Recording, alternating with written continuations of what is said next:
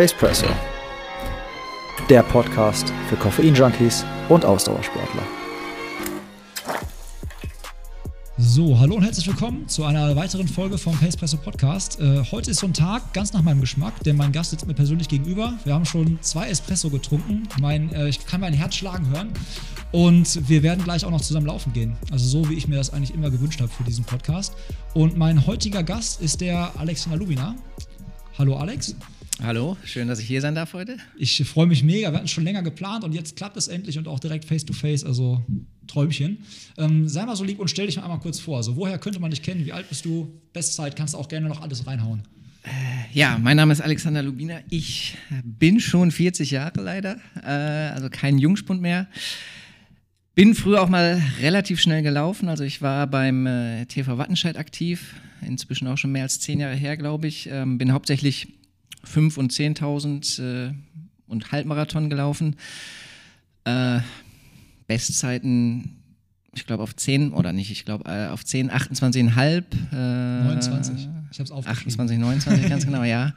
13, 38 auf 5, ähm, 64, 20 im Halbmarathon und ich glaube eine 2,21 im Marathon. Ähm, ich war auch ein, zweimal deutscher Meister und äh, bin 2002 auch bei der EM in München gestartet über die 10.000. Äh, ja, mittlerweile nicht mehr ganz so schnell unterwegs, aber Laufen macht mir immer noch Spaß und äh, Laufen in allen Facetten, also nicht nur Laufen, sondern auch OL, Trailrunning, ähm, alles Mögliche, aber ein bisschen langsamer. Ein bisschen langsamer, aber das, meine, also man, ihr hört es an den Zeiten so, das ist absolute deutsche Elite, das sind absolute Spitzenzeiten. Und äh, ich würde auch direkt mal mit der aktiven Karriere quasi anfangen. Also deine 10 Kilometer Bestzeit habe ich hier stehen, äh, wie 28, 29. Und dann bist du deutscher Meister geworden über 10.000 Meter 2007. Nein, ich bin äh, ja und nein. Ähm, 2002, als ich auf meine Bestzeit gelaufen bin, bin ich deutscher Meister über 10.000 Meter gelaufen, ja. also im, im Stadion auf der Bahn. Und 2007 bin ich deutscher Meister 10 Kilometer Straßenlauf geworden. Das okay. muss man nochmal unterscheiden. Muss man genau. unterscheiden, stimmt. Ja. Okay. Ähm, und dann war ja aktive Karriere, du warst ja wirklich, das, so habe ich das auch immer mitbekommen, wenn ich mal mit Jan, habe ich auch schon über dich gequatscht. Also dein Name ist ja hier schon öfters gefallen, ne? also mit Tom Schlegel ja auch schon. Und ähm, da war immer, dass Jan ja auch wirklich gesagt hat, so ihr wart quasi immer so Trainingsgefährten. Würdest du sagen, es war ein Fitschen gegen Lubina oft oder war es auch ein Fitschen und Lubina als Team? Ich glaube, es war mehr ein Fitschen und Lubina Team. Also ich bin 99 nach Wattenscheid gewechselt. Ich äh, habe meine Laufanfänge in Bottrop bei der DJK Adler 07 Bottrop äh, gestartet und dann, als ich aus der Jugend raus bin, äh, fiel auch ungefähr zusammen mit dem Abitur, ähm, bin ich dann nach Wattenscheid gewechselt, ähm, weil ich mich aus der, oder die Laufgruppe in Bottrop, da hatte ich zwei, drei Jungs, mit denen ich wirklich viel gemacht habe. Äh, die sind dann auch alle beruflich irgendwie weggegangen aus Bottrop und ähm, da war dann Wattenscheid ah, mit der logischste Schritt. Also ich habe dann in Bochum auch studiert, Wirtschaftswissenschaften. Ich bin danach Bochum an die, an die Uni gezogen. Also ich war dann quasi auch der direkte Nachbar von Jan und äh, bin dann eben auch in, in die Trainingsgruppe bei Wattenscheid gegangen. Und ähm, klar, wenn es ein Wettkampf war, dann war es äh, Fitschen gegen Lubina oder Lubina gegen Fitschen, was äh, leider Gottes ja auch meistens für, für Herrn Fitschen ausgegangen ist. Ähm, aber die, ich weiß nicht, wie viele tausend Kilometer ich mit Jan dann im Training äh, gelaufen bin, also ich habe ja quasi täglich gesehen. Und wir waren äh, in, in Trainingslagern 24-7, haben wir dann aufeinander gehockt. Also wir haben schon sehr viel Zeit miteinander verbracht. Ich glaube, wir haben beide sehr gut voneinander profitiert. Ähm, es gab mit Sicherheit auch mal äh, mehr als eine Szene, wo wir uns mal äh, irgendwas an den Kopf geworfen haben, äh, weil man einfach mal genervt war. Aber ich glaube, das ist ganz normal wie in einer guten Beziehung. Aber ähm, ich glaube, es war mehr ein Fitschen und Lubina und weniger ein Fitschen gegen Lubina. Ja. Aber trotzdem erinnert man sich ja natürlich noch an, an die Trainingsduelle, ähm, wo es dann auch mal ein Gegen und nicht ein Mit war. Ja. Ja, ich komme nämlich auf die Frage, weil ich mir halt auch so dachte, okay, du, ich hatte ja mit Jan jetzt auch einen, Podcast aufgenommen und da hat er natürlich immer, dass er, dass er so sehr spurtstark war und wir sind dann aber das Rennen auch teilweise durchgegangen und er sagte halt, also wenn ich hinten dran war bis zur letzten Runde, dann wusste ich immer, okay, jetzt geht noch was. Und du kanntest, also du kanntest dann natürlich einschätzen. Du konntest ja seine, kennst ja seine Stärken und seine Schwächen. Also du wusstest, wie spurtstark er ist, aber du wusstest vielleicht auch, wenn ich das Tempo relativ hoch halte, habe ich eine Chance, ihn abzuschütteln. Also deswegen war ich, da habe ich mir so gedacht, bei so 10.000 deutschen Meisterschaften oder so, wo ihr dann gegeneinander gelaufen seid, hast du dann versucht, seine Schwäche auszunutzen und ihn abzuschütteln? Oder taktisch habt ihr zusammengearbeitet, um das Feld generell mürbe zu machen? Oder gab es da irgendwie, gibt es sowas so? Ähm, Teamstrategien? Also Erstmal muss man kurz sagen, ähm, in den ersten Jahren, wo ich in Wattenscheid war, da war Jan immer noch der Mittelstreckler und ist die 1500 gelaufen und ich die 5 oder die 10. Ähm, also meistens war es so, dass ich nochmal quasi die nächst längere Strecke hatte, dass wir eigentlich am Anfang gar nicht so oft gegeneinander gelaufen sind. Ähm, nach ein paar Jahren sind wir dann schon auf den gleichen Strecken oder auch Straßenläufen, Vorbereitungsrennen immer gegeneinander gerannt. Ähm, klar, da wusste ich, im Normalfall ist Jan hinten raus stärker. Ich wusste aber auch, wenn ich einen guten Tag habe, ähm, kann ich ihn hinten raus auch mal umhauen oder, oder davonrennen. Ähm, da ist man dann aber, wenn es wirklich ein Rennen ist wie eine deutsche Meisterschaft, da bist du dann ja nicht nur auf den, auf den äh, Janni fokussiert, sondern da ist ja ein ganzes Feld, die alle rennen können, die du alle gut kennst, wo, wo jeder seine, seine Stärken hat. Ähm, da muss ich dann schon deine, ja, versuchen, dein Rennen zu machen. Und generell war ich mehr so ein Typ, der gleichmäßig hohes Tempo wahrscheinlich besser laufen konnte als so ein, äh, so ein Rennen, was schnell, langsam, schnell, langsam ist und dann hinten raus äh, eine richtig schnelle Runde hinten raus äh, aus einem langsamen Rennen. Das war normalerweise nicht mein Rennen. Das, das wusste ich schon klar. Aber ähm, ja, du musst dich eben immer auf das Rennen einstellen, versuchen, das Rennen irgendwie für dich zu beeinflussen, aber ja, du rennst nicht nur gegen Jan oder gegen irgendjemand anders, sondern gegen das ganze Feld oder für dich und ähm, ja, da muss man dann eben das Beste draus machen. Da hattest du definitiv einige sehr gute Rennen, aber ja, ich war, ich glaube, ich hatte viele gute Rennen, aber ich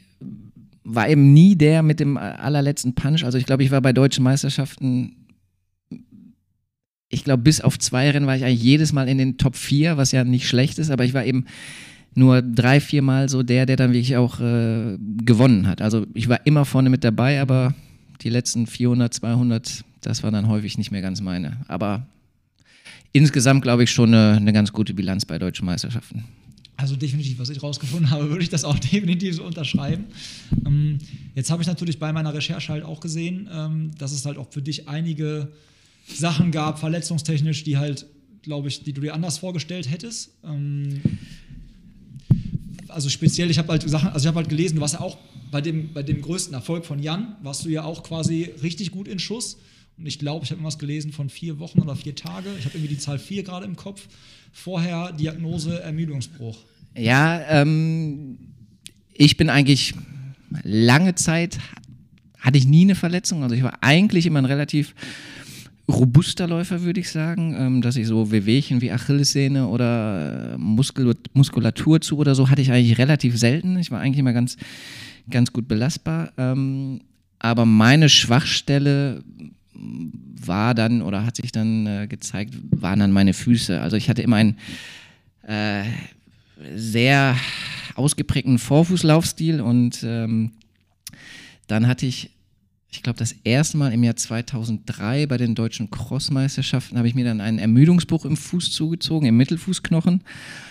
Und ähm, seit diesem Jahr habe ich eigentlich jedes Jahr immer schön im Wechsel links, rechts, links, rechts äh, mir einen Ermüdungsbruch nach dem nächsten zugezogen. Also ich habe dann 2003 das natürlich vernünftig auskuriert und dann äh, vorsichtig wieder angefangen mit dem Training nach, ich weiß gar nicht, zwei Monaten oder was das war und habe mich dann immer wieder rangekämpft. Und immer, wenn ich dann gerade wieder den Anschluss gefunden habe, hatte ich dann äh, auf der anderen Seite im anderen Fuß den nächsten Ermüdungsbruch. Und das ging seit 2003 wirklich jedes Jahr im Wechsel. Und äh, wir haben dann natürlich versucht, wir haben analysiert, wo kommt das her, ähm, was sind die Gründe, was kann man dagegen machen, wir haben versucht, Laufstiländerungen, viel mehr Kalzium, Magnesium etc., äh, all solche Sachen, aber ähm, so wie viele andere Läufer eben Achillessehnenprobleme haben, war das meine Schwachstelle und ähm, mit einem, wenn man auf diesem Niveau laufen wollte, brauchte man natürlich auch einen gewissen Umfang. Also ich habe natürlich viel alternativ dann im Wasser trainiert und und und. Aber du brauchst ja trotzdem einen gewissen Umfang, um auf so ein Niveau, um unter 14 Minuten, unter 29 Minuten zu kommen, musst du eben gewisse Umfänge und gewisse Geschwindigkeiten laufen. und das haben dann meine Füße eben nicht, äh, ja, nicht mitgemacht. So wie, wie gesagt, wie andere Läufer eben Achillessehnenprobleme haben, äh, war das bei mir eben die Schwachstelle. Aber toi, toi, toi, jetzt, äh, wo ich mit dem Leistungssport aufgehört habe, ähm, ich habe eigentlich keine Folgeschäden. Ich kann äh, das machen, worauf ich Lust habe. Oder ich habe jetzt äh, keine Probleme wie, wie viele andere Jungs, mit denen ich eben früher gelaufen bin.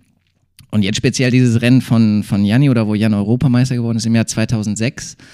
Ähm, da war ich gut drauf. Da, da, war ich mit Jan noch zusammen in, in St. Moritz lange Zeit, haben uns vorbereitet. Ähm, da gab es dann auch viele dieser Duelle, wo ein, zwei Duelle auch äh, auf, äh, auf mich gingen.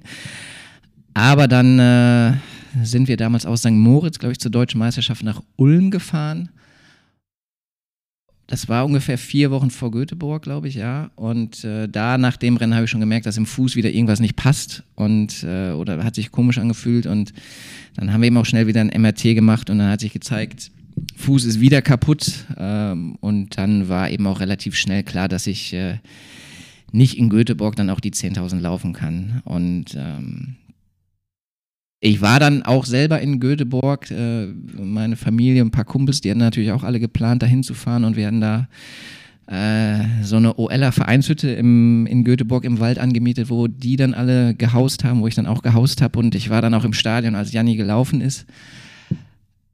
Äh, war schon ein ganz komisches Gefühl. Also ich hätte da mit Sicherheit nicht äh, gewonnen, ähm, aber ich hätte, glaube ich, auch eine gute Rolle spielen können. Ähm, aber hat halt nicht sollen sein. Und äh, ich weiß aber auch noch, als wir da auf der Tribüne saßen, so vier Runden vor Schluss, wo es dann losging, wo dann äh, der, der Bells die ersten Antritte gemacht hat und wo Janni schon ja, mal ein paar Meter verloren hat, da habe ich schon gesagt, äh, der gewinnt das Ding und äh, Also hast du es kommen sehen.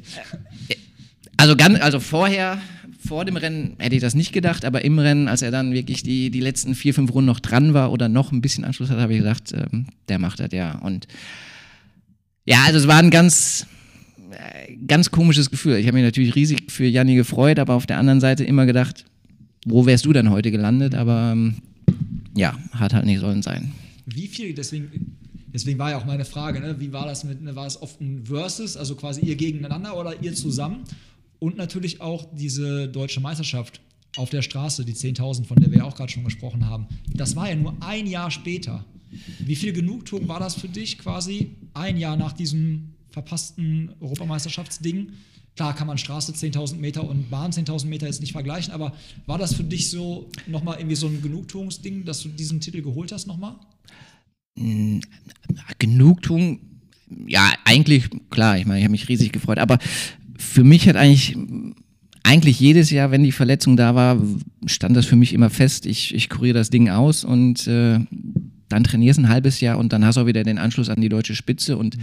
und dann geht es auch wieder weiter. Ähm, von daher hatte ich schon jedes Jahr dann auch wieder den Anspruch, wenn ich an der Startlinie stehe bei einer Meisterschaft, ähm, möchte ich da auch um, um Titel oder um die Medaille mitlaufen. Ähm, aber was, was man jetzt im Nachhinein dann, dann doch sagen muss, äh, wenn man mal zurückguckt, ich bin bis auf die, äh, bis auf die Halbmarathon-Bestzeit oder die Marathon-Bestzeit, was ich ja dann in den ersten Jahren auch nicht gelaufen bin, bin ich all meine Bestzeiten im Jahr 2002 oder früher gelaufen, also mit 22 Jahren, was ja kein Laufalter mhm. ist.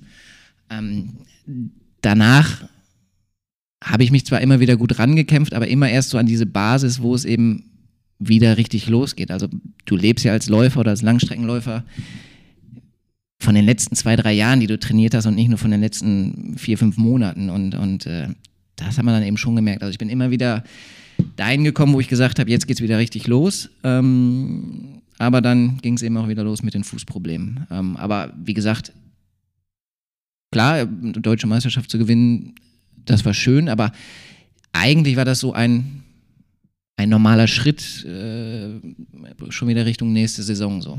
Ja, ja, okay, kann ich verstehen. Aber das sind ja einige, also das kennt man ja wahrscheinlich, also kennt ihr wahrscheinlich auch von euch, dass ihr euch auch immer wieder vielleicht auf ein Ziel vorbereitet, dann gibt es einen Rückschlag und dann kommt man wieder, jeder hat ja so eine kleine Schwachstelle. Ne? Also ich habe äh, auch zwei Schwachstellen und ich weiß genau, das Training lebt ja von Kontinuität, das, was du ja auch sagst. Und wenn dann sowas ja. dazwischen kommt und du wirst einmal rausgekegelt, dann kämpfst du dich wieder bis dahin und der Körper verkraftet halt vielleicht manche Umfänge dann leider wieder nicht und dann gibt es halt wieder einen Rückschlag. Genau. Ähm, Was würdest du denn so als größten Erfolg so aus deiner sportlichen, also aus deiner aktiven Karriere, so was würdest du so sagen, was war, das war das geilste Rennen, was ich hatte oder das war das, das war das, da war ich wirklich auf meinem, da habe ich alles rausgekloppt, das war richtig geil. Oh, das ist eine ganz schwere Frage. Ähm, Deswegen stelle ich sie. Ja, ja, ja.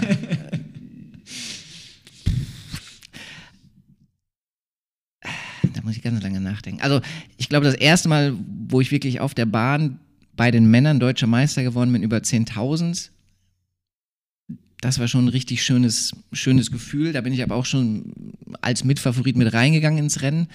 Das hat sich schon ganz, ganz gut angefühlt. Aber vielleicht so eins der allerersten oder mein erstes Jahr bei den Männern oder wo ich eigentlich noch Junior war, da bin ich dann direkt ähm, bei den Männern über 5000 auch Dritter bei den deutschen Meisterschaften geworden. Das war ein Rennen, das war 99 in Erfurt, schon ganz lange her. Ähm, da hat der Dieter damals gewonnen. Ähm, ich glaube, der Sebastian Hallmann ist Zweiter geworden. Und ich bin Dritter geworden. Und das war, womit eigentlich keiner so richtig gerechnet hat. Das war auch mein erstes Jahr in Wattenscheid, mein erstes Jahr dann, wo ich bei den Männern gestartet bin. Und das war in, in Erfurt die deutsche Meisterschaft und ich glaube, es waren damals 36, 38 Grad im Stadion und äh, du konntest dann genau zugucken, wie einer nach dem anderen äh, ausgestiegen ist oder dann an der Bande saß und nicht mehr auf der Laufbahn war. Und äh, dann bin ich äh, ja irgendwie als Dritter ins Ziel, was ja, ich sag mal so mit eines der überraschendsten äh, Erfolge waren wahrscheinlich. Das war so schon ganz was ganz Besonderes, denke ich. Aber auf der anderen Seite Start dann in München bei der EM, bei einer Heim-EM im Stadion, im, im, Münchner Olympiastadion, was ja auch ein geiles Stadion ist. Das war dann ein Rennen, das war, ähm, da habe ich mit Sicherheit nicht meine beste Leistung auch nicht rausgeholt, aber äh, allein die Kulisse, das, das war auch schon was Besonderes. Also es gibt ganz viele Rennen, die irgendwie auf jeden Fall was Besonderes waren oder so Momente, wo du dich zurückerinnern kannst. Aber diesen einen Riesenerfolg oder das Rennen meines Lebens, kann ich gar nicht so sagen. Also ich hatte eben nicht so diesen Ausreißer nach oben, einmal Europameister oder so, aber viele gute, viele schöne Rennen mit vielen ganz besonderen Momenten, würde ich sagen. Und ähm, auch einer ganz besonderen Frisur. Dazu habe ich nämlich eine Hörerfrage gekriegt. Du schmunzelst schon. Ich glaube, du weißt, von welcher ich rede. Kannst du es dir denken? Ich hatte lange Zeit äh, sehr blonde Haare, ja, genau. Genau, Wenn da war das, äh, die Frage von dem äh, Yannick Prostzeit, schöne Grüße an der Stelle, warum damals die blonden Haare? Ähm, war das damals so ein Trend? War das so eine äh, Trendfrisur oder war es irgendwie nee, so? Nee, ich glaube. Nee, oder wolltest du Trendsetter sein? Das weiß ich gar nicht mehr genau. Also, äh, warum nicht die blonden Haare? Also, ähm, ich weiß es gar nicht. Also, ehrlich gesagt, fand ich, haben die mir damals gestanden. ähm, aber. Pff, ich weiß es nicht. Ich meine, jeder hat ja, ich würde es noch nicht mal als Jugendsünde beschreiben, sondern jeder hat ja in, der, in, in seiner Jugend mal irgendwas ausprobiert und äh, ja, irgendwie bin ich dabei hängen geblieben. Also, ob es da mein Markenzeichen war, glaube ich gar nicht, aber. Man hat dich auf jeden Fall gut erkannt in dem Oval. Äh, das auf jeden das Fall. Und äh, tatsächlich, super, äh, tatsächlich bin ich früher auch äh, das eine oder andere Mal mit dem Janni verwechselt worden. Äh, das ist tatsächlich eine Sache, die ich gar nicht mag. Äh, ich mag Janni, aber ich möchte trotzdem nicht mit Janni verwechselt werden. Ähm, und äh, da gibt es auch gesch genug Geschichten aus dem Trainingslager. Wir waren ja dann beides auch Nike-Athleten damals zu Wattenscheider Zeiten, haben dann dementsprechend auch immer die, die Pakete von Nike bekommen, was immer ganz schön war. Und äh, für mich war es dann okay, wenn wir im Training alle oder beim, beim Laufen immer gleich rumgerannt sind, das war schon in Ordnung. Aber wenn Janni dann, wenn wir dann äh, im Trainingslager oder wo auch immer dann abends nochmal essen gegangen sind oder Bier trinken, was weiß ich nicht, was Kuchen essen, dann extra nochmal den gleichen Sweater anziehen musste wie ich, äh, da bin ich dann nochmal hochgegangen und habe mir was Neues angezogen. Also da muss ich dann nicht diese Uniformität haben. Ähm, aber pff, ne, das, äh, ja, das war einfach mal äh, das war halt damals so. Genau, das war damals, das war damals der Trend, oder du hast ihn eingeläutet wahrscheinlich. Haben wir jetzt, mit Robert Lewandowski das vor Jahren doch immer gemacht jetzt, ne?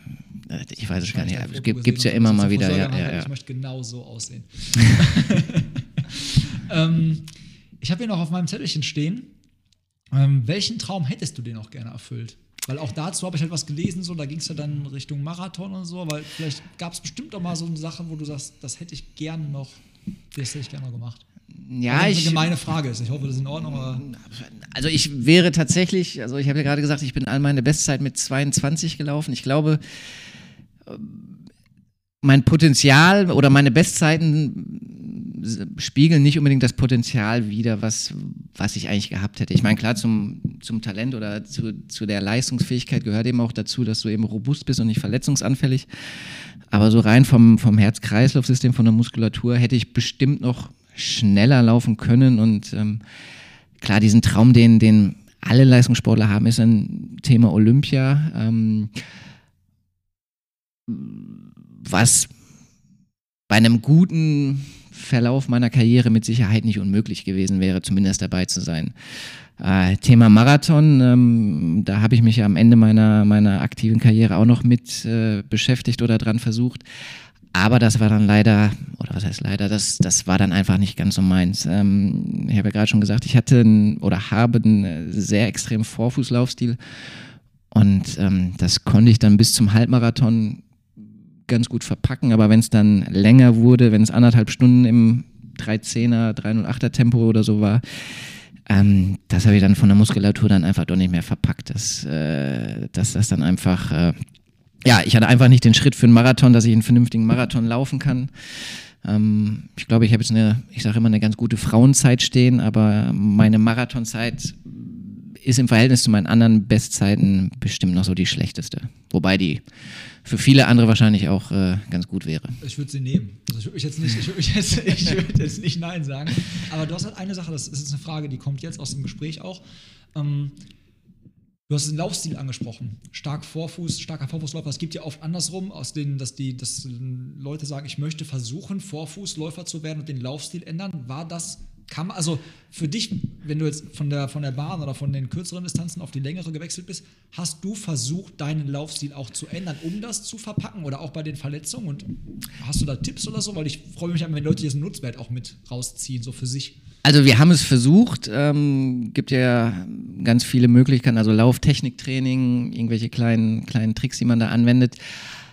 Das hat in Ansätzen bei mir auch funktioniert, aber sobald es dann eben in diese höheren Geschwindigkeitsbereiche ging, also wieder Richtung Wettkampfgeschwindigkeit, auch Wettkampfgeschwindigkeit dann für einen Marathon, ähm, bin ich dann eben wieder in diese alten Muster verfallen, dass ich wieder ganz stark über den Vorfuß laufe. Ähm, ehrlich gesagt, wie das jetzt mittlerweile ist, weiß ich es gar nicht. Ich glaube, ich laufe jetzt nicht mehr ganz so extrem über den Vorfuß, vielleicht jetzt auch, weil ich ein paar Kilo mehr habe, äh, keine Ahnung. Aber ähm, ja, damals habe ich es auf jeden Fall nicht hingekriegt, äh, meinen mein Laufstil äh, so zu verändern, dass es eben auch für einen Marathon vernünftig funktioniert hat. Ja, weil das ist sowas, ich habe ja auch Achillessehnenprobleme ne? und ich weiß halt klar, ich bin nicht der leichteste und Vorfuß und so ist dann eine Kombination, die sich vielleicht nicht so ganz verträgt und habe halt auch versucht, das umzustellen. Und ich finde es sau schwierig, es umzustellen, egal ob in die eine Richtung, auf Richtung Vorfuß Wobei du da vielleicht gleich noch einen Tipp hast, wie man das umstellen kann. Oder halt auch andersrum zu sagen, ich will versuchen, mehr über den Mittelfuß zu gehen, um da irgendwie ähm, eine Schwäche, sag ich mal, der Achillessehne oder Wadenmuskulatur auszugleichen. Das ist echt ja, das, das sind eben ganz lange Prozesse, wenn man das wirklich machen will. Ich meine, diesen Laufstil, den du hast, der ist ja angeboren, den hast du ja schon seit Jahren, den kannst du ja nicht von heute auf morgen wechseln. Und äh, ich weiß auch gar nicht, ob man den zwingend wechseln muss. Also ich würde nicht sagen, für jeden ist Vorfußlaufstil, wenn du 10 Kilometer rennst, das Beste. Oder für jeden, der, der Marathon rennt, ist äh, Mittelfuß oder, oder über die Ferse laufen das Beste. Da ist jeder Läufer ja so individuell mit seinen Voraussetzungen, mit seinen äh, Hebeln, mit wie schwer er ist, wie, wie groß er ist und so weiter.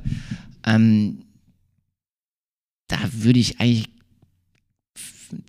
gar nicht versuchen, groß Tipps zu geben. Klar, wenn du verletzungsanfällig bist, äh, da muss man irgendwie schon dran arbeiten, da muss man gucken, was man machen kann. Entweder mit Schuhen oder eben mit irgendwelchen Übungen, mit Lauftechnikübungen oder so. Aber ich würde per se nicht jedem sagen, ähm, du musst deinen Laufstil in die eine oder andere Richtung ändern. Das ähm, würde ich nicht machen. Es gibt ja auch viele, viele reden ja immer von diesen 180 Schritten pro Minute, was. Ging mir sofort durch den Kopf, als du es gerade sagtest, ne? Mit so Tools heutzutage. Da jeder ich, Uhr kriegst du das ja hin, ne? Ich krieg das nie hin. Ich, da bin ich so himmelweit von entfernt. Ja. Wenn ich eine 160er Frequenz habe, dann ist das schon viel bei mir. Ja, Und äh, auch damit konnte man ja noch schnell rennen.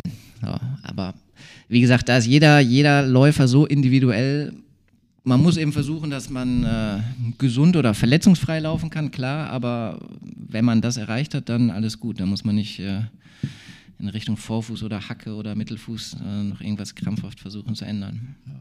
Jetzt hast du vorhin schon ein bisschen gespoilert, was dein Studium angeht. Also du bist kein Physiker, habe ich gelernt. Da hast du dich dann, äh, hast du dann nicht den gleichen Kurs belegt wie Jan. ähm, mit 28 hast du ja dann 2008, da, offiziell kann man sagen, offizielles Karriereende eingewickelt. Weiß nicht, so, ich habe irgendwo einen Artikel gefunden in einer, in einer, Zeitung, wo dann drin stand, dass das so, dass das so der, der Zeitpunkt war. Ja, also ich habe nicht aufgehört mit dem Laufen, aber eben aufgehört mit dem Leistungssport. Mhm. Das war im Jahr 2008. Das äh, ging dann bei mir alles äh, relativ Hand in Hand mit Studium, Studienende, Praktikum, Verletzung und dann über das Praktikum auch erstes Jobangebot. Das, das fiel alles relativ auf einen Zeitpunkt, dass mir die Entscheidung ähm, in dem Moment, ja, die ist mir nicht leicht gefallen, aber, aber leichter gefallen auf jeden Fall. Und äh, dann habe ich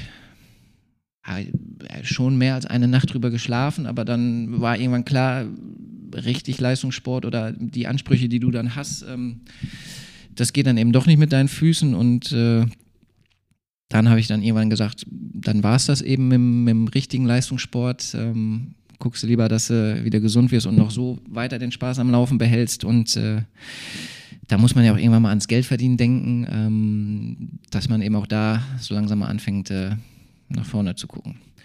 Und äh, ja, ich hatte eh schon auch, äh, ähnlich wie Jan, äh, relativ lange studiert, äh, aber auch da, dann ging es tatsächlich mal Richtung Ende des Studiums. Also dann wurde auch mal Zeit, dass, dass was Neues kam, ja. Ja, und dann ähm, hattest du direkt die Perspektive quasi, also Studium in der Tasche, du sagtest gerade Praktikum und dann sind wir jetzt ja quasi bei das Leben nach der Laufkarriere. Was hast also du bist dann im Laufsport, so wie ich das so mitbekommen habe, auf einer anderen Art und Weise definitiv erhalten geblieben.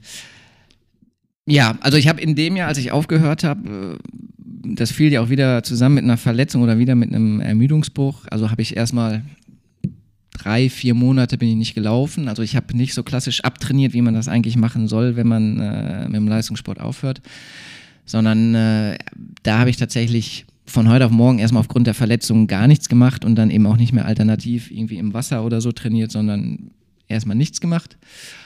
Ähm, aber als dann die Verletzung ausgeheilt war, äh, nach drei, vier Monaten, habe ich dann doch relativ schnell gemerkt, dass äh, ohne Laufen dann doch irgendwas fehlt. Also ich bin ja äh, nicht nur Läufer gewesen, weil ich äh, deutsche Meisterschaften oder so laufen wollte, sondern Laufen macht mir immer noch Spaß und äh, habe dann relativ schnell auch wieder angefangen zu laufen. Ähm, ich sag mal, auf einem guten Hobbysportlerniveau. Und äh, ja, beruflich äh, habe ich dann erstmal einen kurzen Ausflug zum, zum Fußball gemacht. Also ich habe äh, in der Marketingabteilung beim MSV Duisburg gearbeitet. Ähm, das war damals, äh, ich glaube, ich habe ein Praktikum gemacht. Das war noch zu Bundesliga-Zeiten des MSVs. Und als ich dann ähm, angefangen habe, da festzuarbeiten, das war die Zeit, als Peter Neurohr Trainer war beim MSV Duisburg, ähm, wo die Jungs, glaube ich, auch eigentlich eine ganz, ganz gute Phase hatten.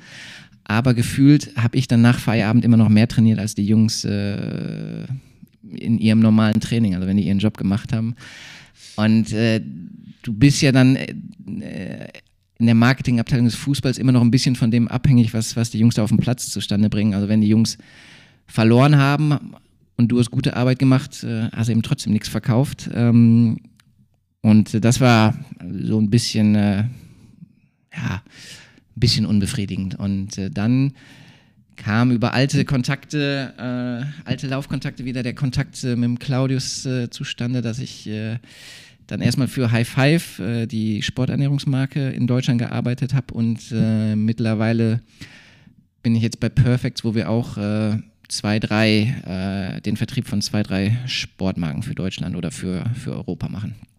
Also so gesehen bin ich immer noch im Ausdauersportbereich äh, aktiv. Ich bin auch selber noch immer noch Läufer, äh, nicht mehr so schnell, vielleicht auch nicht mehr bei so vielen Wettkämpfen, aber äh, ich mache immer noch, ich gehe immer noch gerne laufen, äh, ich mache immer noch gerne Orientierungslaufen, zwischenzeitlich auch mal mehr Trailrunning. Ähm, also Laufen macht mir nach wie vor Spaß und äh, gehört zu meinem Leben immer noch mit dazu auf jeden Fall. Ja, Orientierungslauf, da kommen wir gleich äh, auch noch zu, weil da hatte ich ja auch schon jemanden mal zu Gast, den du ja auch sehr gut kennst, weil du ihn ja Genau. betreust, genau. Ähm, jetzt hattest du gerade zwei, drei Marken, hast die jetzt nicht genannt. Ich hatte ja vorhin gesagt, bei dem äh, Umstieg auf den Vorfußlauf gibt es da vielleicht was, was du sagen kannst, was helfen kann. Und zwar eine sehr innovative Schuhmarke, die ich auch mal ein, wo ich auch mal selber einen Schuh von hatte. Hatten wir gerade in unserem Warm-up-Gespräch ja auch. Das äh, lasse ich jetzt dir zu verkünden, welche Marke das ist. Äh, Genau, also kann. die, die Marken, die wir in Deutschland oder teilweise auch in Europa betreuen, das ist zum einen Blue 70, das ist eine Neoprenmarke, also hauptsächlich im, äh, im Triathlon-Bereich zu Hause. Und dann haben wir noch äh, Comprosport und äh, Newton Running. Newton, die Laufschuhmarke.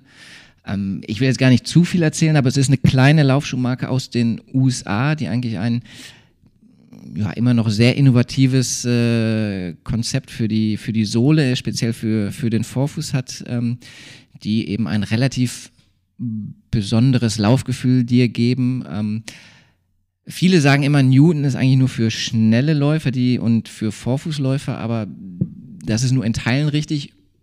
Wenn du Newton-Schuhe anhast, dann wird eben dein Abdruck ein bisschen dynamischer oder wird dynamischer, aber du musst nicht zwingend nur über den Vorfuß laufen. Also das ist ein sehr aktiver, dynamischer Schuh, der sehr, sehr gut auf dich rea- reagiert, wo das Laufen Spaß macht. Ähm, was vielleicht noch mehr Spaß macht, wenn, wenn du wirklich über den Vorfuß läufst.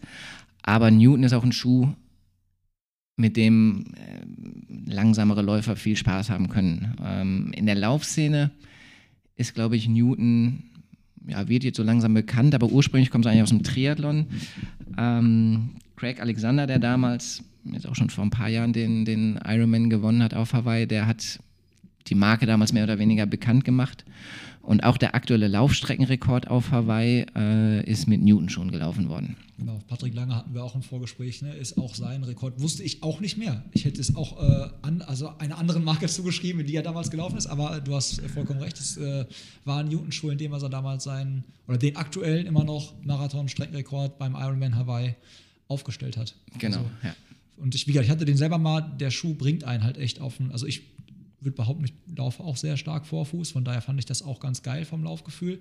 Aber ich würde auch behaupten, dass wenn man eher ein Mittelfußläufer ist, man da auf jeden Fall dann öfters mal auf dem Vorfuß landet und darüber abrollt und so ein Gefühl dafür kriegt, wie es halt ist und man vielleicht dadurch den Laufstil so ein bisschen Genau, kann. ja. ja. Ja. Ähm, und das macht, also das ist jetzt quasi aktuell so dein, Das ist mein Job. dein kompletter Job, ne? Ähm, arbeitet ihr da mit Influencern zusammen? Gibt es das so? Weil Du lachst jetzt gerade, weil ich habe jetzt dieses Thema gerade ganz aktuell in so, äh, während wir das jetzt aufnehmen, ein paar Tage davor hatte ich mal so eine Instagram-Story gemacht und euch mal so um Meinung auch eingeholt, was ihr so zum Thema Influencer sagt. Und da war jetzt wirklich, es kam mega viel Feedback, deswegen finde ich, ist es auch repräsentativ für die Hörerschaft, sag ich mal. Und da war euer Feedback so eigentlich eher, dass ihr Influencer-Marketing oft als unauthentisch wahrnehmt. Ja, ich äh, sehe das auch ähnlich. Ähm, klar, wir sind da auch unterwegs auf Instagram mit äh, ein paar Jungs und Mädels.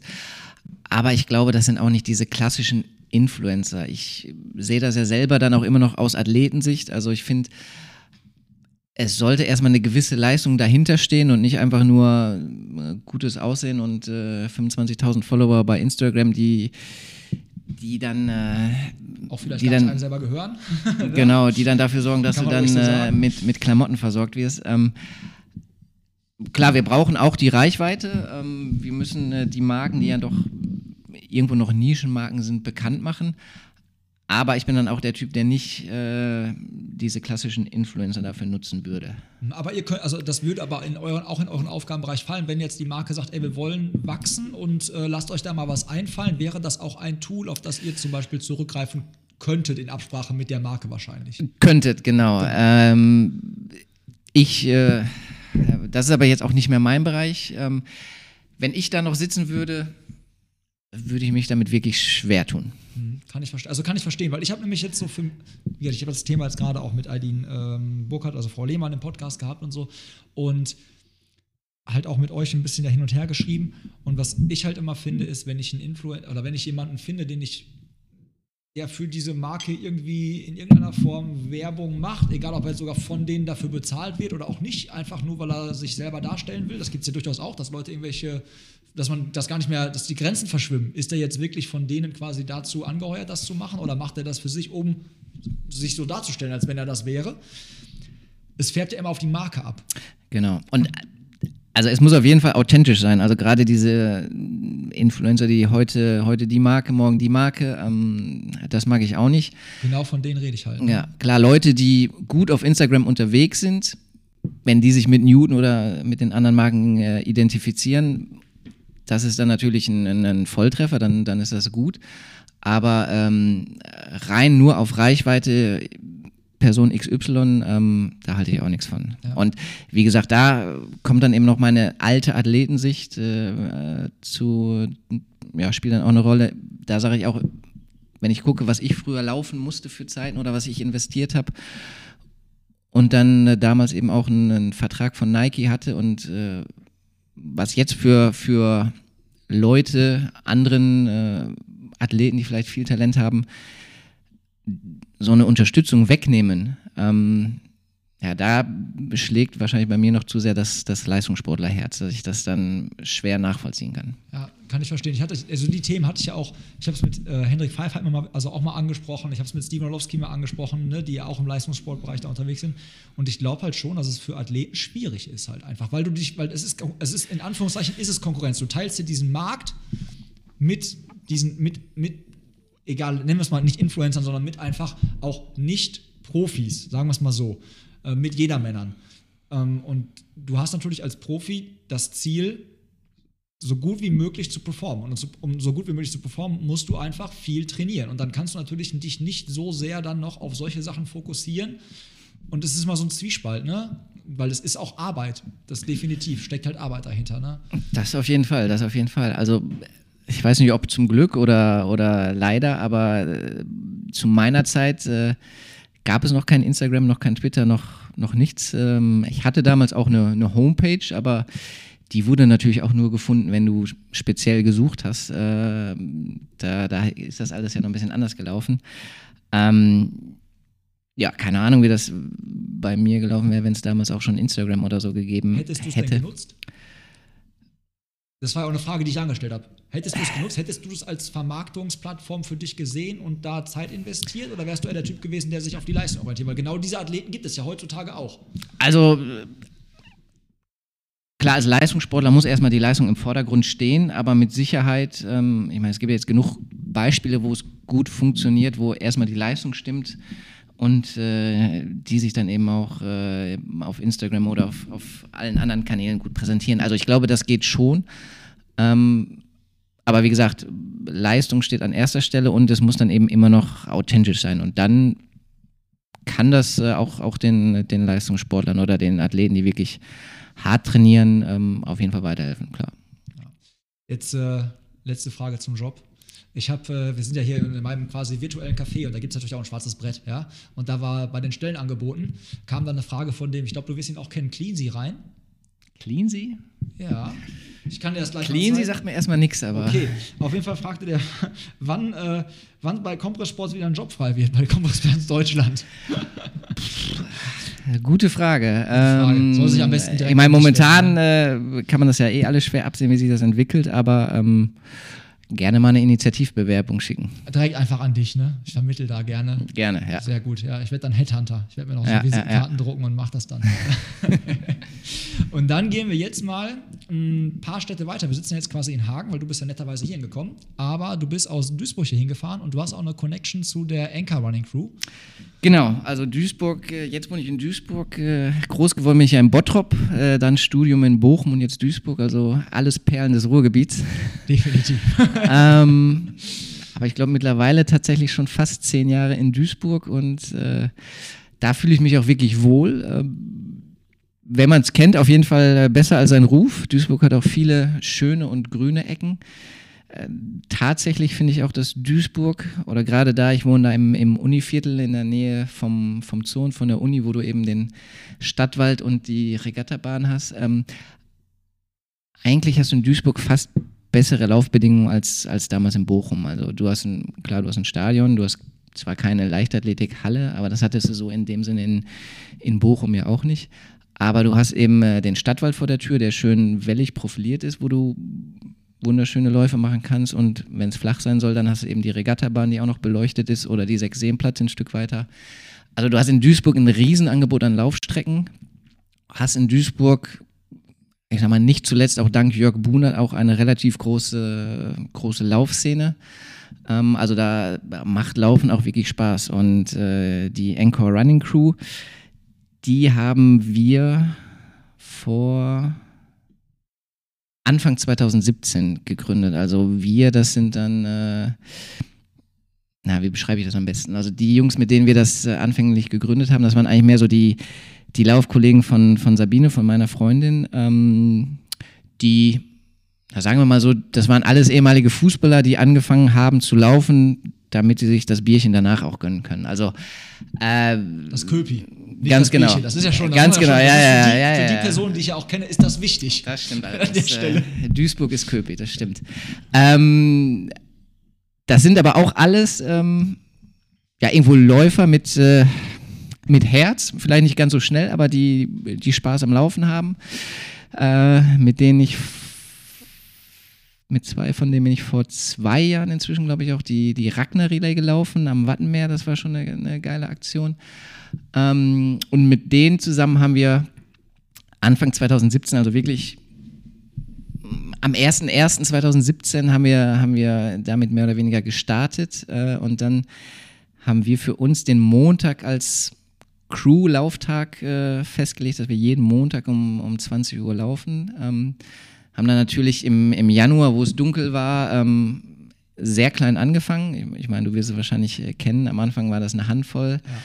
Aber inzwischen ähm, sind wir da äh, regelmäßig bei 20, 30, 40 Mann. In Summe, wenn mal alle da sind, ähm, geht's wahrscheinlich, sind es wahrscheinlich 50, 60, 70. Ähm, wobei das auch alles äh, ja, wie soll man, nicht die klassischen Läufer sind oder nicht die, also wir haben auch ein paar richtig schnelle Jungs mit dabei, aber viele sind auch tatsächlich erst durch die Crew so richtig zum Laufen gekommen und äh, das ist eigentlich ganz lustig, dass das so ein durcheinandergewürfelter Haufen ist. Ähm, da hast du ein paar Jungs dabei, die äh, vorher nochmal eben ihre Zigarette rauchen ähm, und äh, ja, also es ist alles vertreten und äh, es ist ein ganz bunter Haufen, der inzwischen auch neben dem Montag, der, der ja eigentlich immer steht, äh, auch drumherum viel macht und äh, gerade auch in Duisburg bei den Läufen immer gut vertreten ist. Ähm, aber ich glaube auch letztes Jahr, ich meine, ihr wart auch da beim Halbmarathon Barcelona, wo die ganzen Ja. europäischen Crews da waren, da waren die, glaube ich, mit 20, 25 Mann dabei. Ja, richtig geil. Da haben wir uns schon im Flieger quasi, haben wir irgendwie schon gesehen, die, komm, die wollen da bestimmt auch hin. Das sind auch Läufer und dann kam es ins Gespräch und ich habe ja mit den Jungs auch eine Busreise von äh, Dortmund bis nach Berlin und wieder am gleichen Tag zurück äh, bei dem On-Event gehabt und äh, kann das nur bestätigen. Ein richtig äh, bunter, bunter, lauter Haufen mit Nicht der schnellste Haufen, aber mit der dem kann man viel. auf jeden Fall. Der lauteste auf jeden Fall. Der schnellste am Glas würde ich, würde ich fast auch mitgehen. Und einfach da- authent, authentische Jungs und Mädels und vor allen Dingen halt, das merkt man halt auch, so eine richtige Crew. So dieses, das ist gewachsen in sich zusammen. Die Leute treffen sich auch außerhalb und darum geht's genau. Und das finde ich Genau. halt richtig cool und sau authentisch einfach. Und äh, in der Kombi-Wertung, also Laufen und Trinken, da sind die mit Sicherheit auch äh, weit vorne dabei. ja, ja, Biermeile muss kommen nächstes. Also diese Biermeile, das, äh, da sehe ich euch auch ganz weit vorne.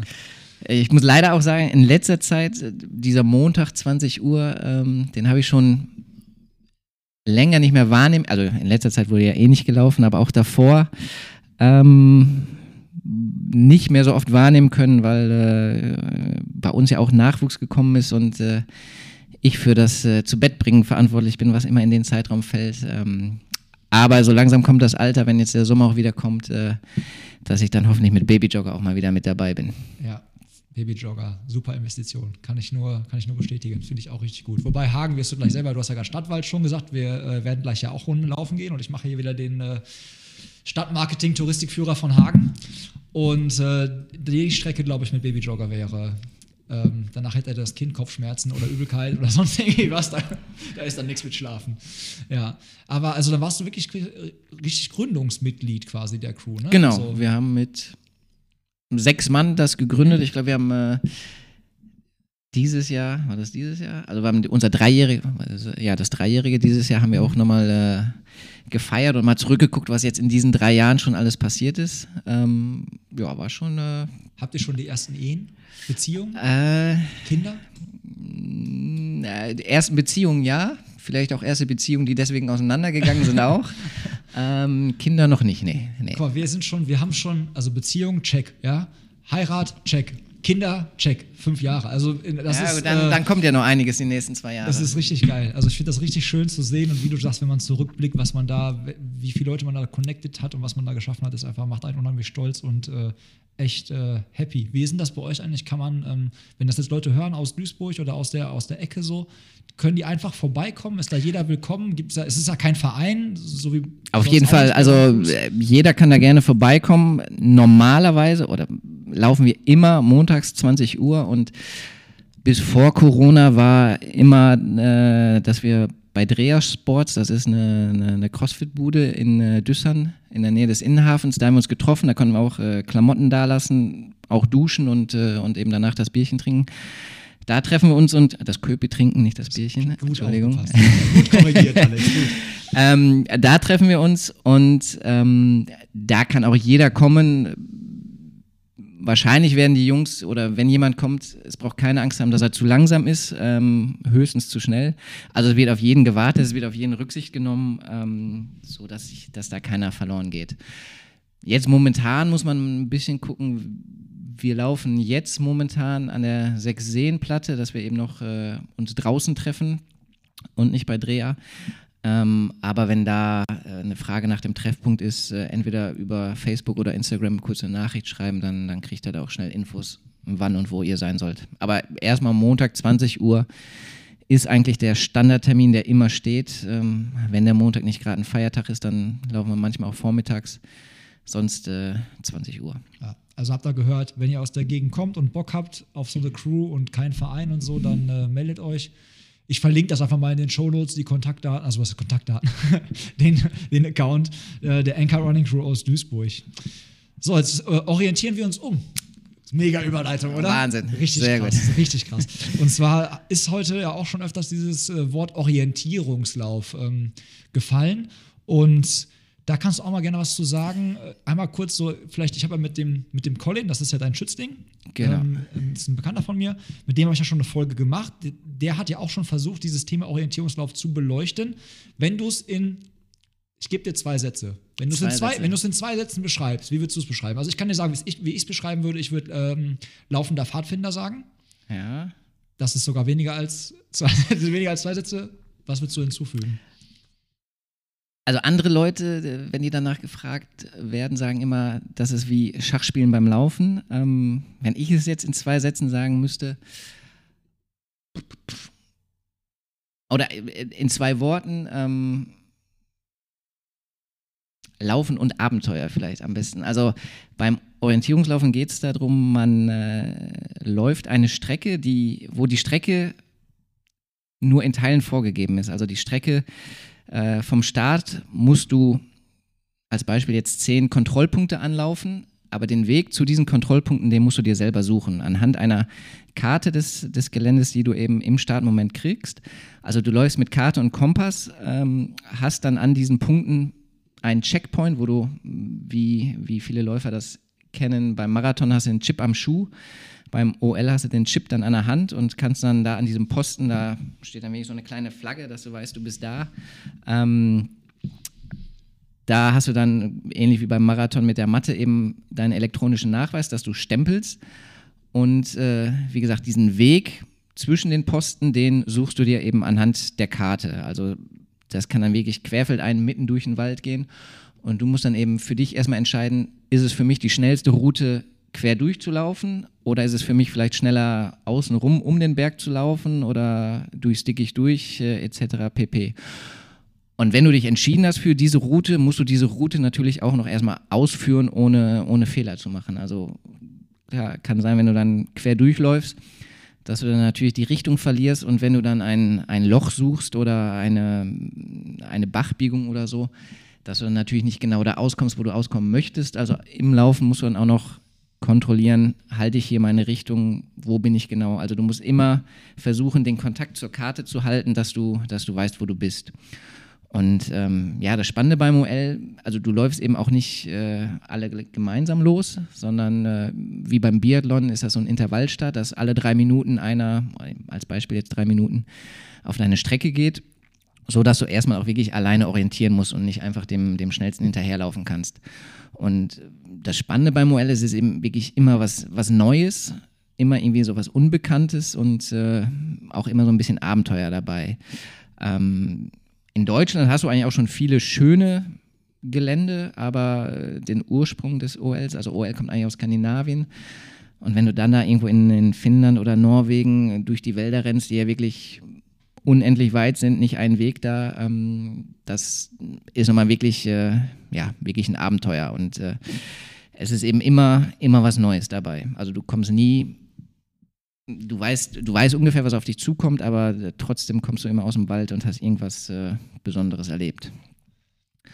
Und äh, ja, das macht, ja, macht Spaß. Äh, inzwischen, es gibt drei verschiedene Distanzen, äh, Sprint, Mittel- und, und Langstrecke. Sprint ist häufig in einem, mittlerweile in einem urbanen oder in einem Parkgelände, also in irgendeiner Innenstadt, irgendeiner Altstadt oder irgendein schöner schöner Park, wo man dann auch ähm, vielleicht mal wirklich was mit Zuschauern machen kann. Ansonsten läufst du wirklich äh, ja, durch den Wald, ähm, wo, wo du ganz alleine für dich bist. Ähm, und das habe ich eigentlich auch schon immer gemacht. Also ich habe. Äh, das wäre eine, meine nächste Frage gewesen. Ja, ob, ich, du das äh, wohl, ob du daherkommst, ob da der Ursprung zum Laufen war oder ob das parallel zu deinem Leistungssport damals ja, es, es hat sich alles parallel ergeben. Also ich bin äh, damals in Bottrop bin ich ja dann von der Leichtathletik in die Laufgruppe gekommen und da waren dann die, die Hommenbrüder, Lars und Sven Homm, ähm, die haben dann mit mir da trainiert und die haben auch immer schon OL gemacht. Und äh, dann äh, war das ganz normal oder hat sich das eben ergeben, dass ich dann irgendwann auch mal mitgegangen bin zum OL-Training und ähm, dann bin ich da genauso reingewachsen wie, wie eben in die Lauferei und in der Jugend- und Juniorenzeit habe ich das dann wirklich äh, parallel betrieben, dass ich äh, die Saison sowohl Lauf- als auch äh, OL-Wettkämpfe gemacht habe. Ähm, als es dann in der Lauferei wirklich äh, auf dieses nationale Niveau mit deutschen Meisterschaften und so ging, habe ich dann ein bisschen weniger OL gemacht oder immer so am, am Saisonende. Ähm, und jetzt mache ich das wieder ein bisschen, bisschen mehr. Ähm, eine ganz lustige Geschichte. Also ich habe Tono, unser Trainer in Wattenscheid, ähm, der hat das logischerweise nicht so gerne gesehen, wenn ich mitten in der Saison drei Wochen von der deutschen Meisterschaft oder so nochmal ein OL gemacht habe, weil er dann eben auch vorstellen. immer die Angst hatte, dass ich umknick oder dass, äh, dass was auch immer was passiert. Ähm, aber natürlich habe ich trotzdem, wenn sich mal die ergeben, Gelegenheit ergeben hat, äh, hier und da so einen kleinen OL vielleicht mitgemacht, wo ich Tono nicht immer alles erzählt habe. Und äh, wenn ich dann mit Kratzern aus dem Wald gekommen bin, äh, ist das auch schon mal vorgekommen, dass ich dann äh, nächsten Dienstag, wo wieder Tempotraining anstand, äh, in langer Hose da stand im Hochsommer und dann erzählt habe, ich habe meine kurze Hose vergessen, damit Tono dann die Kratzer nicht sieht. Aber der ist natürlich auch nicht ganz blöd gewesen. Also irgendwie ist das dann immer rausgekommen. ähm, ja, aber ja, heutzutage mache ich auch immer noch gerne OL. Und äh, ja, so wie du gerade gesagt hast, mittlerweile bin ich äh, beim Orientierungslaufen auch so ein bisschen als, als Trainer zuständig. Den Colin Kolbe hier aus Dortmund, den betreue ich eben. Da schreibe ich jetzt, wir haben letztes Mal geguckt, ich glaube schon seit 2013 äh, die Trainingspläne. Also wir sind jetzt eigentlich schon äh, relativ lange als Team gewachsen und ähm, ja, vor zwei Jahren hatte Colin damals seinen, ich hoffe bis jetzt größten Erfolg, dass er Juniorenweltmeister im Sprint geworden und äh, dieses Jahr wäre dann die erste richtige Sprint-WM bei den Erwachsenen auf dem Plan gewesen, die aber jetzt erstmal ausfällt. Jetzt müssen wir gucken, wie wir weiter planen, aber Colin wird auf jeden Fall noch äh, ein paar schöne Jahre beim OL haben, wo, wo wir mit Sicherheit noch ein paar schöne Leistungen sehen werden, auf jeden Fall. Ja, Das denke ich definitiv auch. Auch die Folge, also wer jetzt Lust auf OL bekommen hat ne, und jetzt quasi als neuer Hörer dazugekommen ist, die Folge von Colin verlinke ich euch auch unten in den Shownotes. Ich habe mir noch gemerkt, Du hattest damals einen riesen Vorteil, weil Tono, da gab es damals ja wahrscheinlich kein Garmin, kein Strava. Das heißt also, wenn du es nicht verraten hast, dass du OL gemacht hast, hast du es nicht rausgefunden. Höchstwahrscheinlich. Und zweitens, du hättest dir eine Katze besorgen können, hättest du sagen können, so meine Katze hat mich gekratzt. Ja, also tatsächlich. So äh, in, in, äh, in, den Kopf gekommen. Es gab noch keine, keine, keine, keine Tracks. Das Internet war ja damals auch noch nicht ganz so wie heute, dass nichts äh, verborgen blieb. Aber tatsächlich einer äh, von, von Tonus guten Freunden, der auch in Wattenscheid groß geworden ist und dann aber ähm, inzwischen in der Schweiz, in Davos lebt. Also eigentlich auch ein Wattenscheider Urgestein, der Tono seit, glaube ich, 50 Jahren kennt, ist eben auch begeisterter OLer. Ah, und, okay. äh, der war das Loch. Der war. Da kann Spitze. es schon mal, schon mal passieren, dass er dann äh, Tono gesagt hat: Ja, und die, deinen Schützling habe ich auch wieder beim OL getroffen. Und dann. Äh, ist das natürlich auch wieder irgendwie durchgekommen. Die Katze auch nichts gebracht, ja. Ja, ja, ja. Ja, ist so. Da habe ich jetzt auch eine Frage übrigens gekriegt. Ich habe ja nach Hörerfragen gefragt. Ich denke, es ist eine OL-Frage, weil das einfach mega viele Abkürzungen sind, die ich nicht zuordnen kann. Ich ähm, reiche dir das Handy einmal kurz rüber. Und dann kannst du vielleicht mit diesen LDs, LDNs, keine Ahnung, was Licht ins Dunkel bringen. Ah, okay. Also die Frage erstmal, wer läuft am meisten LDs oder LDNs 2021? Was damit gemeint? Ähm, da geht es um einen äh, Wettkampf, das ist ein 24-Stunden-OL. Das ist ein äh, Teamwettkampf mit sechs Mann, also äh, sechs ähm, Leute sind ein Team, davon zwei Frauen und vier Männer. Und äh, ja, wie der Name schon sagt, 24 Stunden. Also der Lauf startet samstags morgens um neun und äh, Zielschluss ist dann eben sonntags morgens um neun. Und es gibt, ich glaube, 36 verschiedene Strecken, die du dann eben innerhalb dieser 24 Stunden laufen musst. Und diese Strecken kannst du eben innerhalb deines Teams beliebig verteilen. Und äh, diese Abkürzungen äh, stehen dann für Long Difficult, Long Difficult Night. Also es gibt okay. kurze, lange, kurze, äh, kurze, lange ist Quatsch, kurze, schwere, kurze, leichte, lange, schwere, lange, leichte Bahnen und das Ganze dann eben auch nochmal für die Nacht, da dann das N. Und äh, ja, die muss man eben in deinem Team verteilen und äh, ja, das Team, mit dem ich immer laufe, äh, das waren alles mal schnelle Jungs, äh, die jetzt auch alle wie ich äh, langsam alt werden, wo ich äh, noch mit der aktivste bin. Also wahrscheinlich werde ich nächstes Jahr ein oder zwei lange Strecken auf jeden Fall laufen müssen. Müssen vor allen Dingen. Die Betonung lag, glaube ich, da jetzt auch müssen. ähm, ich habe mir noch notiert, bist du eigentlich inoffizieller oder offizieller Nationaltrainer der OL-Nationalmannschaft Deutschlands? Ah, das ist eine gute Frage. Das, äh, also, der, der Orientierungslauf gehört zum Deutschen Turnerbund und ich habe einen äh, tatsächlich einen äh, Trainervertrag mit dem DTB. Von daher würde ich sagen, bin ich offizielles Mitglied des Betreuerstabes der deutschen Nationalmannschaft OL. Quasi. Der Jogi Löw. Ja, ja, nicht der Jogi Löw, aber der, der, Hansi Flick oder. Der, Flick. Ja, der ist ja jetzt bei, bei den Bayern, das ja, macht gut, jetzt dann, keiner mehr. Den Job brauchte man anscheinend nicht so okay. bei dem DFB. Dann äh, der Olli Bierhoff oder ich weiß es nicht. Ja, Bierhoff passt. Der Olli Köpi. ja, dann habe ich hier noch eine weitere Hörerfrage, die ich noch direkt anschließen will. Wann geht es zum TAR? Ich glaube, TAR ist die Abkürzung für. TAR ist der Transalpine Run, yes. der ja dieses Jahr abgesagt wurde. Ähm, ich hoffe nächstes Jahr wieder. Ich bin den Tar jetzt schon dreimal gelaufen. Einmal mit Sabine, mit meiner Freundin und einmal äh, das letzte Mal 2016 mit Sebastian Hallmann. Das war anstrengend. also ich, äh, das war ein wunderschöner Transalpine Run. Das war mal ein, normalerweise hat man beim Transalpine Run oder ich denke mal, die meisten kennen den Transalpine Run. Für die, die es nicht kennen, nochmal ganz kurz erklärt. Beim Transalpine Run läufst du über sieben oder acht Etappen einmal quer über die Alpen. Äh, du startest in Deutschland und Ziel ist dann immer irgendwo in Italien. Und ähm, du läufst dann eben immer weiter nach Süden und das sind dann so Etappen von ja, zwischen 25 und 50 Kilometer mit 2000, 2500, 3000 Höhenmetern, die du dann immer hoch und runter machst. Also das ist erstmal schon ein ganz schönes Brett. Also von der Gesamtbelastung nicht ohne, ähm, aber ein, ein, ein wunderschöner Lauf. Also du läufst wirklich wunderschöne Wege über die Alpen. wenn das Wetter gut ist, hast du da Aussichten, die, ja, die unglaublich sind. Als ich mit Sabine gelaufen bin, äh, hatten wir leider, ich glaube, vom ersten bis zum letzten Tag nur Regen.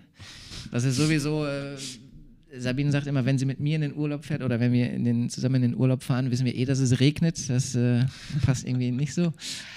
Aber in dem Jahr, als ich mit Sebastian gelaufen bin, ähm, da hatten wir, glaube ich, bis auf eine Etappe jeden Tag Sonnenschein, ähm, dass das wirklich ah, schon, schon ein richtig schöner Lauf war. Und damals ähm, habe ich den Sebastian gefragt, ob er mit mir läuft. Ähm, Sebastian war noch deutlich aktiver oder noch deutlich trainingsfleißiger als ich, war aber eigentlich noch als äh, Bahn- oder Straßenläufer hauptsächlich unterwegs ähm, und hatte eigentlich bis dahin noch gar keine Trail-Erfahrung. Ähm, da habe ich gedacht, äh, das, was der noch trainiert, das kann ich vielleicht ein bisschen mit, mit Erfahrung wettmachen. Aber als wir dann da am Start standen, hat sich relativ schnell gezeigt, äh, egal ob es hoch oder runter geht, egal ob es äh, technisch anspruchsvoll ist äh, oder, oder nicht, Sebastian war mir einfach äh, in jedem Bereich äh, komplett überlegen. Ähm, aber wir haben uns trotzdem als Team, glaube ich, ganz gut gefunden, dass wir, dass wir den ganzen Tag ganz gut über die Bühne gebracht haben ähm, und dann schlussendlich auch Achter oder Neunter im, in der Männerwertung geworden sind. Ähm, da haben wir uns äh, eben auch mit dem Tom Schlegel, der hier auch schon war, ein äh, ganz schönes Duell immer geliefert. Der ist äh, damals auch mit einem anderen Kumpel gelaufen und äh, ja, da war dann der, der Kampf auf der Strecke immer, immer offen. Ähm, das, das hat echt Spaß gemacht. Und äh, ja, ähm, ich hoffe, dass der TAR nächstes Jahr stattfindet und äh, dass dass ich dann nächstes Jahr auch wieder beim TAR am, am Start stehe. Ich habe äh, schon zwei, drei oder äh, anders gesagt, ähm, also es gibt drei Jungs, mit denen ich den TAR auf jeden Fall machen möchte, ähm, weil du brauchst eben auch, du musst, du musst als Team laufen äh, und dich eben auch verstehen. Und wenn, dann möchte ich das eben auch äh, nicht nur des Tars wegen machen, sondern auch äh, so als Erlebnis. So ein Buddy-Ding. So, genau, ne? ganz genau. Und da habe ich eben zwei, drei Jungs, äh, mit denen ich mir das vorstellen könnte. Wenn einer von denen dabei ist, dann, dann stehe ich nächstes Jahr am Start. Ähm, ja, schauen wir mal. Ja, geil. Und äh, ja, eine kleine Anekdote vielleicht noch zum letzten Tag dann mit, mit dem Sebastian. Also ich habe ja gesagt, ich bin nicht mehr ganz so fleißig und äh, dann, dann wirst du eben auch immer gefragt, was muss ein trainieren, um den Tag zu machen. Ähm, also normal, wenn ich jetzt sonst äh, hier auf, auf, eine, äh, auf 40, 50 Wochenkilometer komme, bin ich schon ganz zufrieden. In der Vorbereitung auf den Tar bin ich dann äh, zweimal aus dem Büro nach Hause gelaufen. Das sind 30 Kilometer auf dem Kopf, aber topf eben. Und ich bin äh, zweimal bei uns an der Halde gelaufen, also da so ein paar Höhenmeter in die Beine kriegst. Und äh, das war dann meine Vorbereitung für den Transalpine Run. Hat gereicht. Mit ein bisschen mehr Höhenmetern in den Beinen oder gerade Höhenmeter bergab äh, kommt man vielleicht noch ein bisschen besser durch die Woche. Dann fängt heute deine Vorbereitung an in Hagen, in Hagenswäldern. Du wirst, äh, ich hoffe, du wirst begeistert sein. Ja, dann äh, bist du ja vielleicht nächstes Jahr auch am Start beim Tar. Äh, ja, das, äh, mal gucken. Ich glaube, muss man da schwindelfrei sein, weil ich habe ein bisschen Höhenangst. Ich weiß nicht, muss man da trittsicher und schwindelfrei sein? Äh, ja, teilweise hast du schon so ein paar Stückchen, wo du wirklich auf so einem Grat läufst. Ähm, wo es ganz schön bergab geht. Aber Dann müsste ich mir jemanden suchen, der schwerer ist als ich. Der dich trägt, oder? Nee, mit, an den ich mich festketten Ja, so, kann. ja, ja. Dass, falls ich abstürze, ich ihn nicht mit in den Abgrund reinziehe. Also ich glaube, äh, da brauchen wir keine Sorgen haben, dass du da abstürzt. Ich, bis jetzt habe ich noch von keinem gehört, der, der vom Tar äh, nicht wiedergekommen ist. Also Okay, das gibt mir Hoffnung. kleinere Verletzungen gibt es natürlich immer wieder, aber abgestürzt äh, ist da noch keiner. Das gibt mir Hoffnung. Beim OL muss ich einmal noch mal kurz einhaken, weil ich nämlich eine Sache ging mir, habe ich vergessen dazu erwähnen. Wir hatten ganz am Anfang, als wir das hier geplant haben, mal drüber nachgedacht, ob man das auch verbindet, um mal so ein Jedermann-OL zu machen, weil ich habe ja hier eine, also für euch als äh, Zuhörer jetzt, ich habe eine Karte von einem Waldgebiet, das ist halt von hier, von, von meiner Haustür aus zwei Kilometer entfernt. Die ist also kartiert. Das ist äh, auch offiziell eine Karte, ich glaube, die stand November 2019 oder sowas. Also recht aktuell. Und da könnte man dieses Thema OL mal aufgreifen. Und da braucht man natürlich Leute, die das können, die auch mal vorstellen können, wie das funktioniert und sich vielleicht mal so eine Gruppe nehmen und mal so Posten anlaufen. Da dachte ich halt an den Alex und natürlich auch an Colin. Vielleicht kriegt man das ja mal hin. Ähm, können wir mal drüber nachdenken. Wenn ihr da Bock drauf habt, also wenn euch dieses Thema OL interessiert, weil wir es jetzt ja schon zweimal hier angesprochen haben, dann gebt mir auch gerne dazu Feedback. Weil dann nerv ich die beiden einfach so lange, bis sie nicht mehr Nein sagen können. Ja, also von meiner Seite sehr gerne. Also die Karte hier, da kann man bestimmt was Spannendes machen, dass, äh, dass auch OL-Neulinge äh, da Spaß dran haben, auf jeden Fall. Ähm, wir haben auch in Duisburg äh, zwei Karten. Ähm, eine Karte von so einem kleinen Waldstück, die zwar schon ein bisschen älter ist, aber dafür noch erstaunlich aktuell ist. Und äh, den Landschaftspark Duisburg, da gibt es tatsächlich eine Karte von, Ah, okay. ähm, wo auch, ja, inzwischen sind wahrscheinlich auch schon wieder fast zehn Jahre her, wo mal eine, eine, die deutschen besten Kämpfe im Nacht-OL waren. Ähm, und die Karte wurde dann danach aber auch noch ein paar Mal aktualisiert. Also die ist auch äh, aktuell und, und das Gelände da im Landschaftspark ist ja auch was Besonderes. Ja, und vielleicht auch einfacher zu orientieren. Entschuldige, wenn ich jetzt ins Wort gefallen bin. Äh, Meinst du nicht als im Wald so richtig? Ähm, ja und nein. Also man kann im Landschaftspark, ich weiß nicht, ob du ihn so ein bisschen kennst, äh, Fotos gesehen, mehr nicht. kann man richtig was, was äh, Schwieriges oder trickreiche Bahnen legen, aber natürlich auch Anfängerbahnen. Aber das muss nicht zwingend ähm, viel einfacher sein als im Wald. Also auch im Wald kannst du natürlich anfängergerechte Bahnen legen. Ja. Ihr habt gehört, Alex ist nicht abgeneigt. Ich auf jeden Fall auch nicht. Und wenn ihr da auch nicht abgeneigt seid und Bock drauf habt, dann äh, lasst uns das mal wissen. Dann äh, sch- schalten wir uns noch mal kurz. Oder schließen wir uns noch mal kurz. So. So, jetzt gehen wir zu den Kategorien. Und normalerweise stelle ich die Frage Wahrheit oder Pflicht, aber du musst äh, Wahrheit beantworten. Und zwar bist du nämlich der allererste Gast, mit dem ich, äh, mit dem ich hier meine eigene kleine Espresso-Espresso-Röstung getrunken habe. Und ich möchte ehrliches, wahrheitsgemäßes Feedback, egal ob es positiv oder schlecht war. Du hast jetzt zwei Stück davon Intus. Und äh, Ja, wie du schon gesagt hast, ich habe einen zweiten noch getrunken, also da kann der erste auch gar nicht so schlecht gewesen sein. Ähm, nein, es hat mir sehr gut geschmeckt, kann ich auf jeden Fall weiterempfehlen. Ich bin aber auch, muss ich dazu sagen, ich trinke gerne Kaffee, bin aber kein Kaffee-Experte. Ähm, trinke gerne morgens meinen Kaffee, gerne auch mal einen Espresso nach dem Essen äh, oder, oder zwischendurch. Aber ähm, ich kann euch äh, keine Details oder Einzelheiten oder Feinheiten zum Kaffee sagen, aber der hier hat mir auf jeden Fall sehr gut geschmeckt. schön. Fandest du ihn, also so Geschmack, fandest, würdest du sagen, er ist, ein star er ist stark? Weil er sollte stark werden. Ist mir das gelungen? Er ist auf jeden Fall nicht, äh, nicht zu bitter, aber ich bin auf jeden Fall hellwach, ja. Ja, okay, sehr gut. Ich bin bereit für den Lauf gleich. Ziel, Ziel erfüllt an den, an den Röster, falls du zuhörst, Ziel erfüllt, check. Ähm, also Ziel erfüllt in dem Sinne, er ist äh, nicht bitter geworden, er ist nicht säurelastig geworden, hoffentlich, und äh, stark genug geworden, um uns wach zu machen. Dann kommen wir direkt zur nächsten Kaffeefrage. Kaffee oder Tee? Kaffee. Vernünftig. Deswegen habe ich ihn auch eingeladen. Ein Grund, warum ich ihn auch eingeladen habe. Nein. Asphalt oder Trail? Das war dir ja auch schwierige Frage wahrscheinlich. Ja, äh, momentan würde ich, glaube ich, eher Trail sagen, wo, wobei ich bei mir auch generell diese Differenzierung Läufer, Trailrunner, OLer ganz schwierig finde. Also ich bin Läufer, ich äh, laufe gerne schöne, schöne Strecken auf der Straße, einen schönen Stadtmarathon. Das Laufen auf der Bahn hat auch was ganz Besonderes. Ich meine, ich trainiere zwar nicht mehr auf der Bahn, aber in so einem vollen Stadion eine Meisterschaft zu laufen oder in so einem kleinen Stadion, wo die Zuschauer bis auf Bahn 2 äh, vorstehen äh, und dich anfeuern, das hat schon was Besonderes. Aber andersrum, wie gesagt, äh, eine, eine schöne OL oder ein äh, schöner Trailrun, das hat alles seinen Reiz, es ist alles ein bisschen was anderes, ähm, aber das sind alles die verschiedenen Facetten des, des Laufens und äh, die machen mir alle Spaß. Äh, von daher würde ich mich nicht als der Trailrunner oder der OLer oder der Straßenläufer bezeichnen, sondern einfach als, als Läufer. Ja. Auch sehr gute Antwort, nehme ich so an, gar kein Thema. Ähm, Thema Bucketlist. Was steht noch so bei dir auf der Bucketlist an Wettkämpfen, wo du sagst, so, das will ich noch laufen? Ja, der TAR 21 natürlich. Ähm, na, ich glaube, ich habe schon viel erlebt in meinem Läuferleben, viele schöne Rennen gehabt. Es gibt natürlich noch so ein paar Sachen, ähm, die ich gerne noch mal machen möchte. Das ist alles kein Muss, aber tatsächlich will ich auch gerne noch mal einen dieser großen Marathon-Majors laufen im Ausland. Also Berlin bin ich schon gelaufen, aber London, New York oder wahrscheinlich sogar am ehesten Tokio wird mich nochmal richtig reizen. Ähm, gut, Zeit ist dann noch egal, eine Bestzeit kriege ich eh nicht mehr hin, aber einfach, äh, einfach laufen.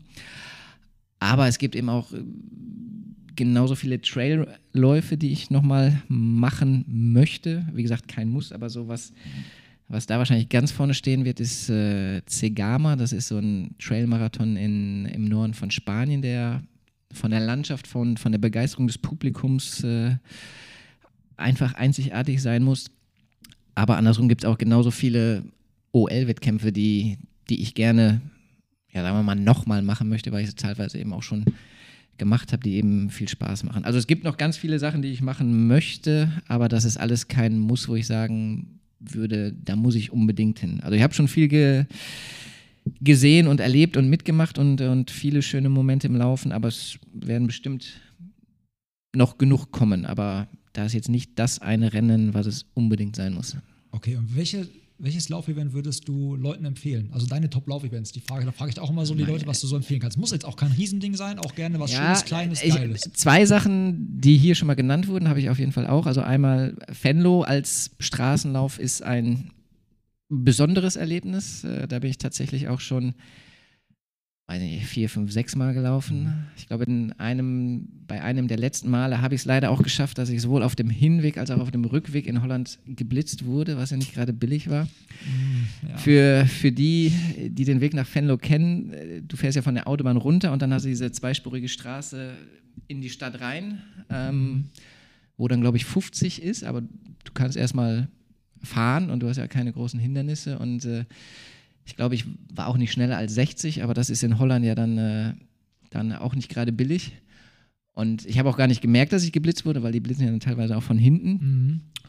Und so ungefähr an der gleichen Stelle bin ich dann auf dem Rückweg nach dem Fanlob äh, auch wieder geblitzt worden. Habe es auch wieder nicht gemerkt. Und äh, dann, äh, dann, war ich mit dem Firmenwagen da und dann äh, kommt die Post natürlich immer bei, bei unserer Buchhaltung an. Und wenn der, Holger, wahrscheinlich, ne? wenn der Holger dann ins Büro kommt äh, mit so einem Grinsen, weiß ich schon immer, was kommt. Und dann legt er mir das, äh, das Knöllchen hin und ich gucke es mir an und denke, ja, schöne Scheiße.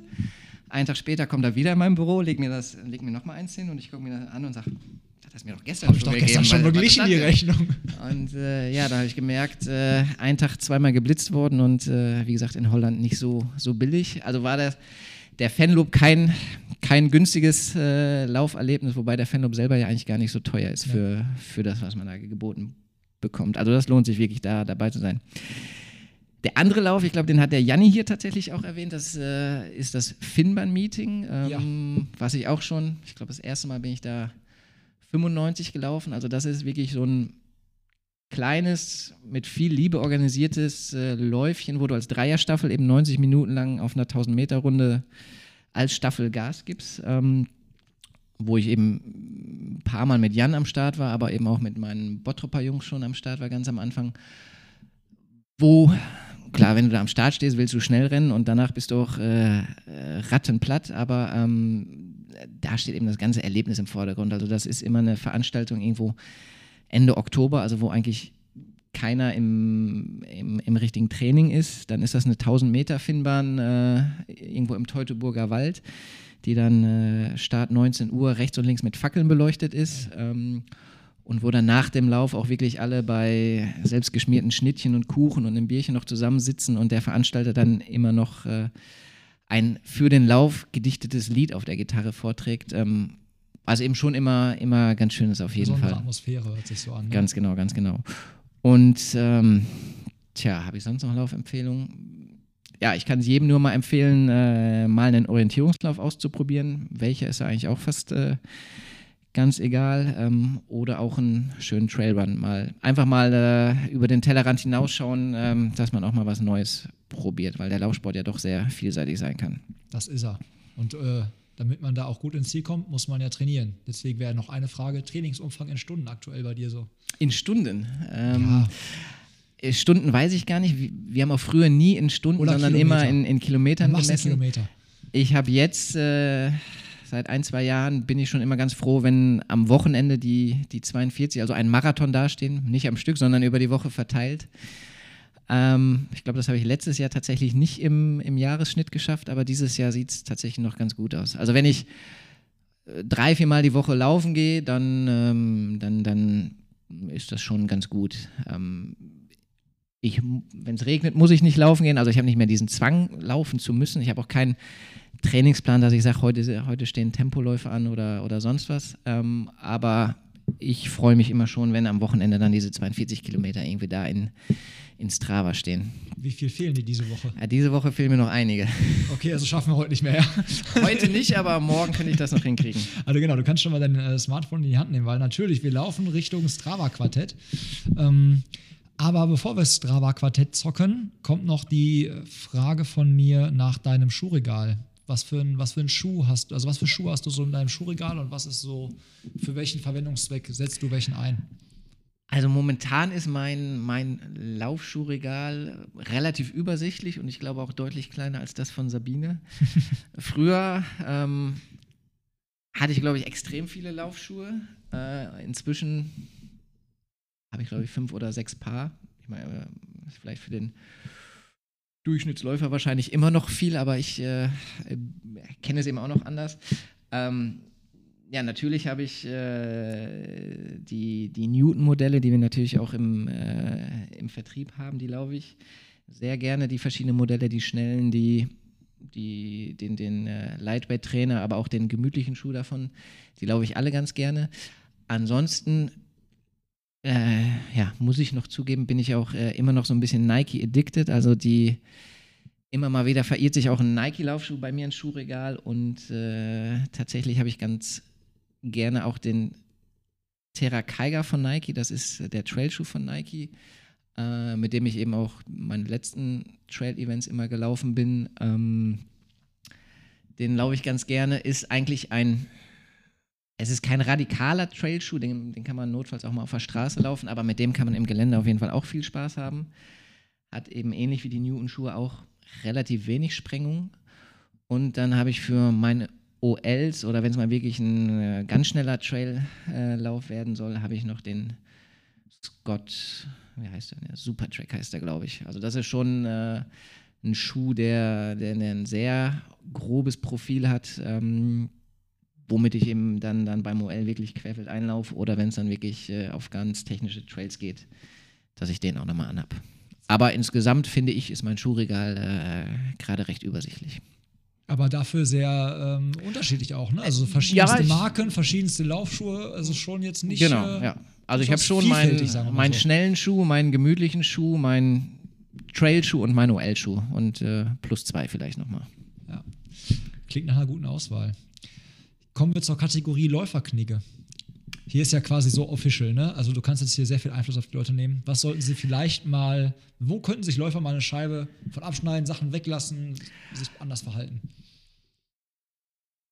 Ähm, also auf jeden Fall sollen die Leute alle ihren Müll wieder mitnehmen. Gerade bei den äh, Trail-Events, wo man äh, in den Bergen unterwegs ist, sieht man es immer häufiger, dass dann hier und da mal äh, eine Gelverpackung oder eine Riegelverpackung oder so rumliegt. Ähm, klar, sowas kann man immer mal aus Versehen verlieren, aber man sieht doch auch oft genug Leute, die es dann wirklich äh, einfach fallen lassen. Äh, auch in der, äh, im Startbereich vom Marathon oder wo auch immer. Klar, den, an den Verpflegungsstationen beim Marathon schmeißt man das Zeugs weg, aber eben, wenn man außerhalb dieser Zone ist, dann soll man mal seinen Scheiß eben gefälligst mitnehmen oder direkt in den Mülleimer werfen, aber nicht liegen lassen. Ansonsten, ja, sollte man gegenseitig äh, äh, Respekt aufbringen, egal wie schnell, wie langsam äh, man unterwegs ist äh, und äh, jedem sein, seine Nische in, in, in der Läuferwelt lassen. Sehr diplomatisch, finde ich gut. Ich, hab, ich, ich kann jetzt auch nicht sagen, man soll sich nicht in die erste Reihe stellen. Das habe ich, glaube ich, früher als 14-Jähriger auch immer gemacht. Von daher äh, würde ich das mich macht man meistens einmal. Ich habe es danach noch öfters gemacht, bin dann aber ja, okay, auch. Okay, wahrscheinlich äh, auch bei deutschen Meisterschaften das dann okay. also. Hab dann auch versucht, vorne zu bleiben. Ja, das ist in Ordnung. Dann, dann gehört man da definitiv auch hin. Ähm, bist du soweit bei Strava Quartett? Oder? Ja, einen Moment. Ja, warte, dann machen wir nämlich erst noch, dann kannst du das vielleicht parallel machen. Du könntest mir nämlich ansonsten. Profil gehe ich hin, ne? Genau, du gehst auf Profil und dann gehst du auf Statistik unten und scrollst runter Richtung seit Statistik. Jahresbeginn. Ja. Kannst du mir aber vorher noch gerne sagen, wen du hier auf die Gästeliste setzt für das Café. Mit wem sollte ich mich mal unterhalten? Wer könnte eine interessante Story für uns haben? Und wer trinkt Kaffee? Nein. Ich trinke Kaffee. Ich könnte dir jetzt ein paar Biertrinker nennen. Nein, äh, den Janni hattest du ja schon da und auch viele von den, von den schnellen Jungs hattest du schon. Ähm, und was du im Vorgespräch gesagt hast, äh, dass du diese Crew-Szene nochmal beleuchten möchtest, ähm, vielleicht würden sich dann äh, Axel und Henrik Bollmann nochmal anbieten von, äh, von der Anchor Running Crew. Das sind auch zwei von den Gründungsmitgliedern. Ähm, die können bestimmt auch äh, ein, zwei ganz nette Geschichten vom Laufen erzählen. Für die lege ich dann auch einen Köpik kalt. Versprochen. Ihr müsst, Ja, kein, musst du ihr müsst kein mehr als Espresso eins. trinken. Ja, ich weiß, ich weiß. Wahrscheinlich den ganzen Kühlschrank voll machen. Oder im Supermarkt. Wir machen den nächsten Podcast direkt im Supermarkt. Am Kiosk, am Bütchen. Kiosk. So, wir sind bei Strava Quartett angekommen. Und der Gast Jawohl. äh, darf als erstes. Das heißt, also es funktioniert ja quasi so: Du hast jetzt, siehst jetzt äh, seit Jahresbeginn vier Kategorien: einmal Läufe, Zeit, Distanz, gewonnene Höhe. Und du suchst dir jetzt eine Kategorie aus, in der du glaubst, dass du da besser bist als ich, sag ich mal. Also besser im Sinne von Zeit ist natürlich, du hast mehr trainiert als ich zum Beispiel oder Distanz, du warst länger unterwegs, hast mehr Höhenmeter gemacht, hast mehr Läufe gemacht. Genau. Als, äh, wir fangen mal mit den Höhenmetern an, auch wenn du hier profilierter wohnst als ich. Ja, Da bin ich bei 8737. 9762. Okay. Da kommen wir bei dir gleich auch noch ein paar dazu, kann ich dir versprechen. Ja, aber keine 1000. Aber, Dann gehe ich jetzt auf Zeit, ja. weil ich wahrscheinlich ja vielleicht langsamer unterwegs bin als du, habe ich da vielleicht auch eine Chance. Und zwar 72 Stunden, 7 Minuten. Gewinnt da der, der mehr hat oder weniger? Das kommt jetzt drauf an, ne? Ich würde ja sagen, ja, wer, wer mehr Zeit, ja. Wir sind das kommt, müsste man dann in Relation zu den Kilometern setzen, um Ja, zu sagen. Also ich bin vier Stunden mehr gelaufen als du. du bist vier Stunden mehr gelaufen als ich. Das heißt, das merken wir uns jetzt, vier Stunden mehr, mal gucken, ob du dann mehr Distanz äh, auch hattest. 926 Kilometer. Boah, enge Kiste, 900. Ich habe glatt Also habe ich 900. für, für 26 Kilometer vier Stunden gebraucht.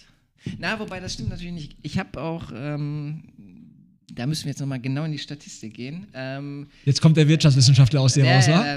Ta- Tatsächlich habe ich äh, auf meine alten Jahre jetzt nochmal mit dem Kickboxen angefangen und äh, da logge ich auch immer ganz fleißig meine, meine Kickbox-Einheit mit einer Stunde pro Woche. Die müssen wir natürlich Ja, aber das ist ja nur. Laufen hier jetzt. Wir sind hier nur Sicher? im Laufen. Ja, ja, definitiv, weil Die du hast Zeit oben, auch? ja, du hast oben die Möglichkeiten äh, Richtung Radfahren und Schwimmen ja noch zu gehen. Das heißt also, wie wenn du das Ah, zählt nur, okay. wenn du die Laufaktivität einwächst. Ja gut, dann bin ich nur relativ Glaube ich zumindest. Ansonsten müsste hier Paul von Strava, falls du das hörst, Das du musst den. Schiedsrichter machen.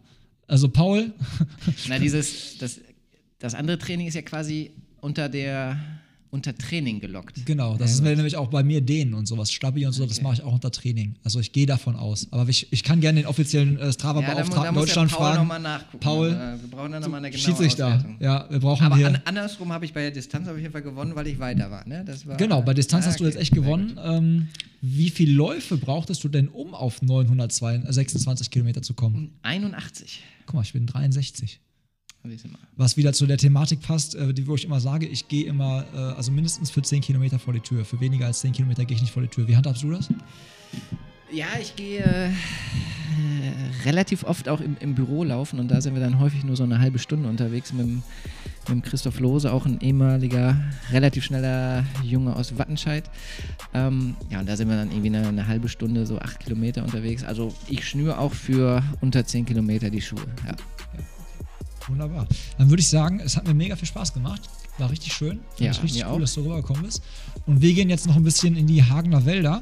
Und dein Feedback zu den Hagener Wäldern will ich natürlich den Zuhörern nicht vorenthalten. Das heißt also, ich brauche von dir am Anschluss eine Sprachnachricht, die ich hier einfüge zum Lauf. Kannst Das kriegen wir hin, auf jeden. Fall. Alles klar. Euch dann einen entspannten Tag, Nachmittag, Abend, was auch immer, wann ihr das hört. Und wir hören uns beim nächsten Mal. Ciao. Tschüss. Ja, schönen guten Morgen, Tobi. Ich sitze jetzt hier mit einem äh, leckeren Espresso, ja, beim zweiten Frühstück. Unser Lauf durch äh, Hagen oder durch die Hagener Wälder ist jetzt äh, ein Tag her und ich muss schon zugeben, ich habe äh, ein bisschen dicke Beine, also das war schon nicht ohne da berghoch und bergunter. Aber es hat mir auf jeden Fall eine Menge Spaß gehabt. Also wirklich ein äh, schöner Wald, äh, eine schöne Strecke und du hast dich auch auf jeden Fall sehr gut als äh, Fremdenführer oder als Touristikführer verdient gemacht. Äh, da kann die Stadt Hagen stolz auf dich sein.